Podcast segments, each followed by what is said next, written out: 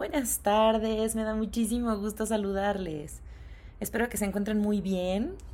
Hoy les voy a enviar mm, bastante material porque esta semana vamos un poquitín atrasados, entonces les recomiendo que se lo reenvíen a sus a sus WhatsApp personales.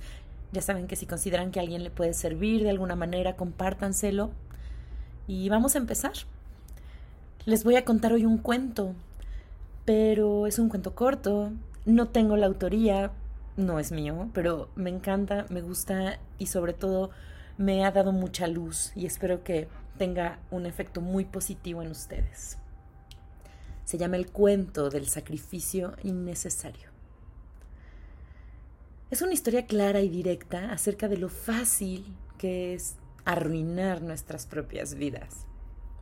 Empezamos. ¿Es aquí la fila para los sacrificios? Sí, aquí es. Tú vas después de mí. Yo soy el número 852 y tú el 853. Válgame Dios. Entonces, ¿cuándo llegará nuestro turno? No te preocupes. Aquí es rápido. Con tal de que vas a ofrecer sacrificio. Yo, con tal de conservar el amor. ¿Y tú? Yo a favor de mis hijos. Ellos son todo para mí. ¿Y qué has traído para sacrificar? Bueno, he traído mi vida personal. Todo con tal de que los niños estén felices y sanos. Todo lo hago por ellos. Hace algún tiempo un buen hombre me pidió matrimonio, pero no me casé. ¿Cómo les voy a traer un padrastro a casa? También dejé el trabajo que me gustaba porque no era cerca de casa. Ahora trabajo como niñera en un jardín de infantes para poder vigilar, cuidar y alimentar a mis hijos. Todo sea por los niños. Yo no necesito nada. Sí que te entiendo. Yo quiero sacrificar mi relación de pareja, ¿sabes? Hace tiempo que todo se acabó con mi esposo. Él incluso tiene otra mujer. Y bueno, yo también encontré otro hombre, como parece, pero... Si mi marido se fuera de casa primero, pero él no se va con ella. Llora y me dice que está acostumbrado a vivir conmigo, y a mí me da lástima. Es que llora y no puedo, y así vivimos. Se abre la puerta y se oye una voz que dice Número 852. Pase, por favor. Bueno, es mi turno. Estoy tan nerviosa. ¿Y si no reciben mi sacrificio? La número 853 se encoge y espera su turno. El tiempo pasa lentamente y la número 852 al fin sale de la oficina. Bueno, ¿y cómo te fue? ¿Qué te dijeron? ¿Aceptaron tu sacrificio? No, resulta que hay un tiempo de prueba. Me enviaron a casa a pensarlo mejor. ¿Verdad? ¿Por qué? ¿Por qué no de una vez? Pues me preguntaron, ¿ya lo ha pensado bien? Recuerde que es para siempre. Y yo les respondí, sí, no pasa nada, los niños crecerán y valorarán lo que su madre ha sacrificado por ellos. Y en ese momento me dijeron, siéntese y mire la pantalla. Y lo que me mostraron fue una locura, era cerca de mi vida, era como si mis niños ya hubiesen crecido. Mi hija se había casado muy lejos de aquí, y mi hijo me llamaba solo una vez al mes como obligado, su novia hablaba de fondo y yo le decía ¿Pero qué te pasa, hijito? ¿Por qué eres así conmigo? ¿Qué te he hecho? Y él me respondió No te metas en nuestra vida, mamá, por favor. ¿Es que no tienes nada que hacer? ¿Y qué más iba yo a hacer además de cuidar a mis hijos? Nunca hice nada más. Pues, ¿cómo te parece que mis hijos no valoraron mi sacrificio? ¿Será que me esforcé en vano? Desde la oficina se escucha otra vez la voz que dice Siguiente, número 853. Pase, por favor. Es mi turno. Oye, me has dejado impresionada. ¿Cómo puede ser? Bueno, ya estoy aquí, así que allá voy. Siga usted, siéntese. ¿Qué ha traído para ofrecer en sacrificio?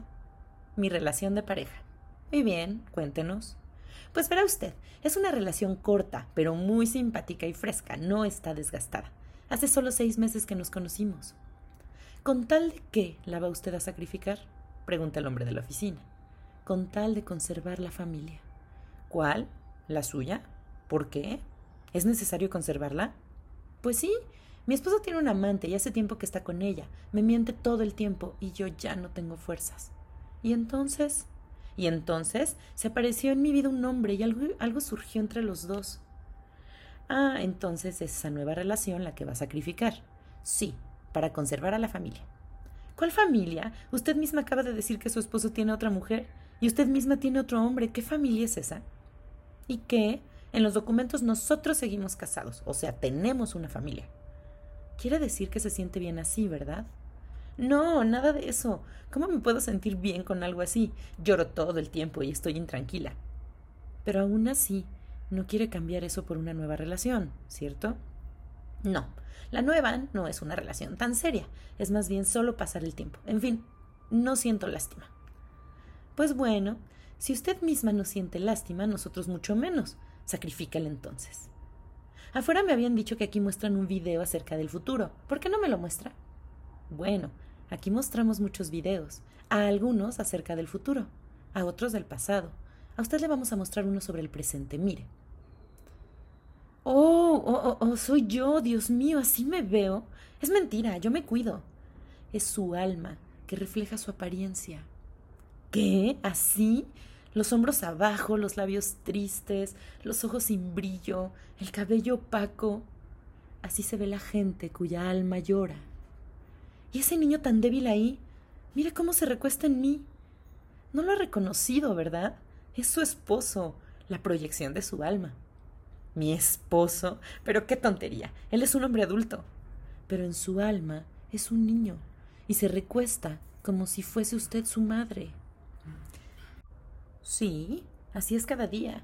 Se recuesta y debo ser yo quien lo arrastre. ¿Quiere decir que se recuesta él en usted y no usted en él?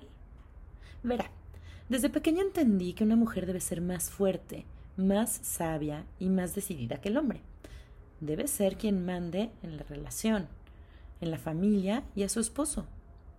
Pues así es una mamá fuerte, sabia y decidida que manda a su niño esposo y lo regaña, lo consuela, lo arrulla y lo perdona. ¿Qué más quería? Muy interesante. Pero si yo no soy su mamá, soy su esposa. Y en la pantalla él se ve tan culpable. Y ya mismo se irá corriendo a donde esa desgreñada, pero yo igual lo amo. Claro, es obvio, así sucede siempre. El niño juega en la arenera y luego vuelve a su casa con su mamita, llora en su regazo, reconoce su culpa. Bueno, ya se acabó el video. Acabemos entonces nuestra reunión. ¿Va a ofrecer en sacrificio su nueva relación?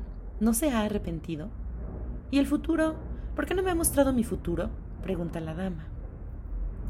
No se lo he mostrado porque no existe. Con un presente así, su niño adulto se va a ir, pero no necesariamente a los brazos de otra. Es posible que sencillamente se vaya cuando usted menos lo espere.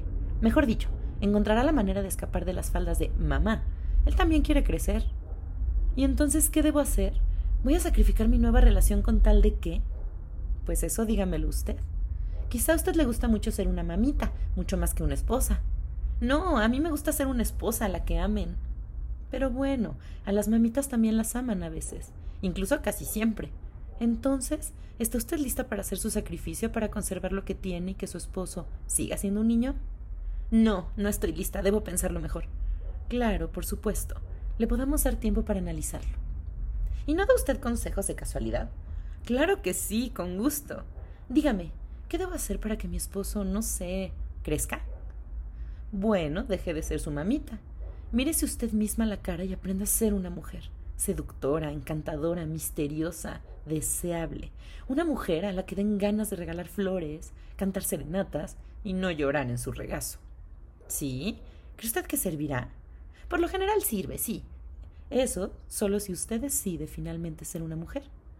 Pero si no, aquí la esperamos. Su nueva relación es fantástica. La tomaremos con gusto. ¿Sabe usted cuántas personas en el mundo sueñan con una relación así? Entonces piénselo. Si quiere regalarla así nada más, bienvenida sea. Lo pensaré. La número 853 sale perpleja de la oficina, apretando contra su pecho su nueva relación, sin querer soltarla y la persona número 854 entra a la oficina con cara de preocupación.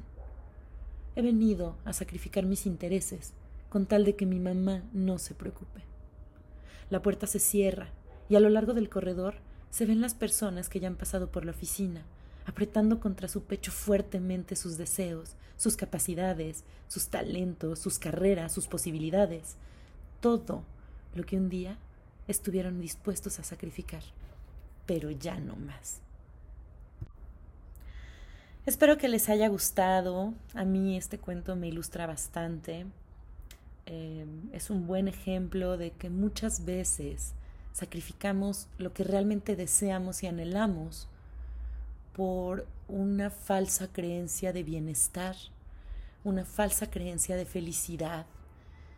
Y me parece que hay que ser bien honestos con nosotros mismos, querernos mucho, mucho, estar atentos a lo que necesitamos para entonces poder dárnoslo a nosotros mismos con una responsabilidad desde el amor incondicional. Chicos, yo les mando un beso, un abrazo muy, muy cariñoso y espero que esta grabación les sirva y les guste. Hasta luego.